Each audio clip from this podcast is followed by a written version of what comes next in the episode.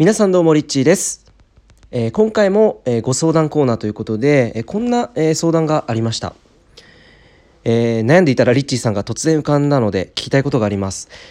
頑張ることってそんなに素晴らしいことでしょうか？自分なりに頑張ってしてることが他の人の基準の最低ラインでその人からもっと頑張れと言われた時の気持ちが苦しくてたまりません。それは当たり前のことだから頑張る頑張らないとか以前の話だからと。えーということなんですよね。この気持ちすごいわかるんですよね僕もそのそもそも頑張る頑張らない、えー以前にあのそれが本当に自分のまあなんていうんですかねやりたいことなのかどうかっていうところから、えー質問を僕は多分してしまうと思うんですがあのいろんな人の価値観があります。えー例えば仕事でね、えーライティングの仕事をしているとしましょう。でそのライティングの仕事が、えー自分は本当にこう頑張ってるつもりやってるぞっていうふうに思ってるんだけど人から見たらそれは最低ラインでこれはできて当たり前だとだからもっと頑張った方がいいよって言われた時ってどうしたらいいのかって分からなくなりますよね。でどう頑張ったらいいのかその頑張る矛先が分からないっていうことでまた悩んでしまって苦しいっていう、えーそういうことだと思うんですよ。この方は多分そのそもそもその人に言われてもなんかそその前に自分がどうしたらいいかわからないっていうことなのでまずその人にも分かってもらえてないっていうことですごく苦しいと思うんですよね。そうで本当ね僕もあの何ですかね前にあの19歳の時に仕事をある方としていてでその時はあのセミナー業みたいなことをしていたんですねあの結構年配で年上の方で年配ではないな40代の方と一緒にお仕事をさせていただいていて、まあ、会社をやっていたんですがその時にセミナーの仕事をやっていてあのこういうふうにした方がいいこういうふうにやりやりなさいってこういろいろこうコントロールじゃないですけどいろんな指示を受けたんですね。でただそのやり方っていうのがその愛に基づいてないやり方だったんです。その時に僕はものすごく心が苦しくなって、えっと最終的に本当にあの顔にですねこうジンマシンじゃないけどボツボツがストレスでできてしまうぐらい苦しかった時があります。本当にその環境の中にいた時の自分は辛かったです。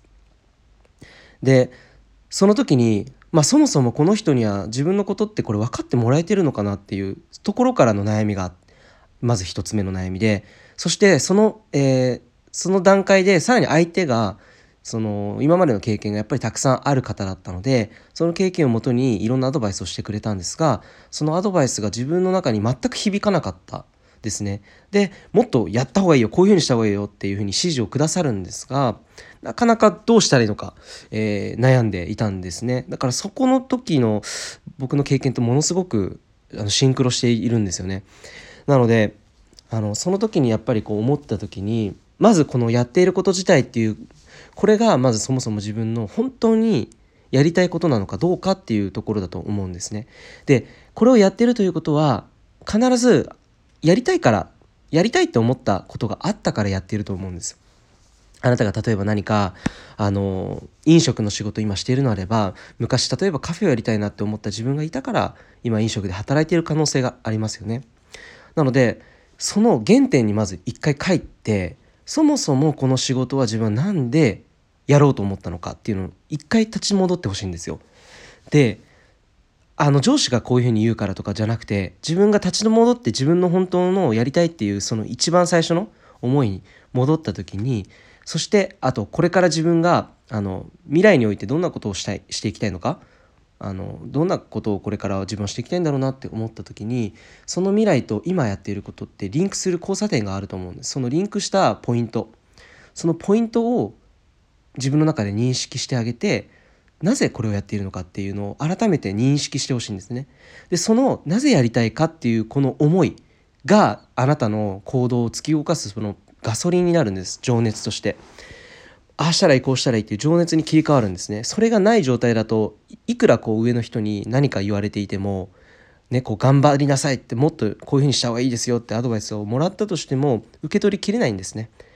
なので自分の中にあるその今やっていることの中で自分の中にあるこれをやっている理由はこれだっていうものを見つけてほしいです。今すぐに見つけてください、えーその理由が1個でも見つかればそのために今これをやっているっていうふうに切り替わるのでそうすると自然とそのアドバイスも自分なりに受け取る器っていうのができてくるんです。えー、例えばライターの仕事を僕はあのしているんですが、えー、こういうふうにもっとタイトルをした方がいいんじゃないの。っていうふうに言われた時に例えばその仕事に対しても全く情熱感じていなかったら自分がこれをやりたいって思った当初の理由自分の思いを忘れていたとしたらなんかものすごくそのどうしたらそのじゃあタイトルを変えればいいのかでもどうしたらこうもっとできるのかなとか何かこう自分なりの答えっていうものがなかなか見つけられないと思うんですよね。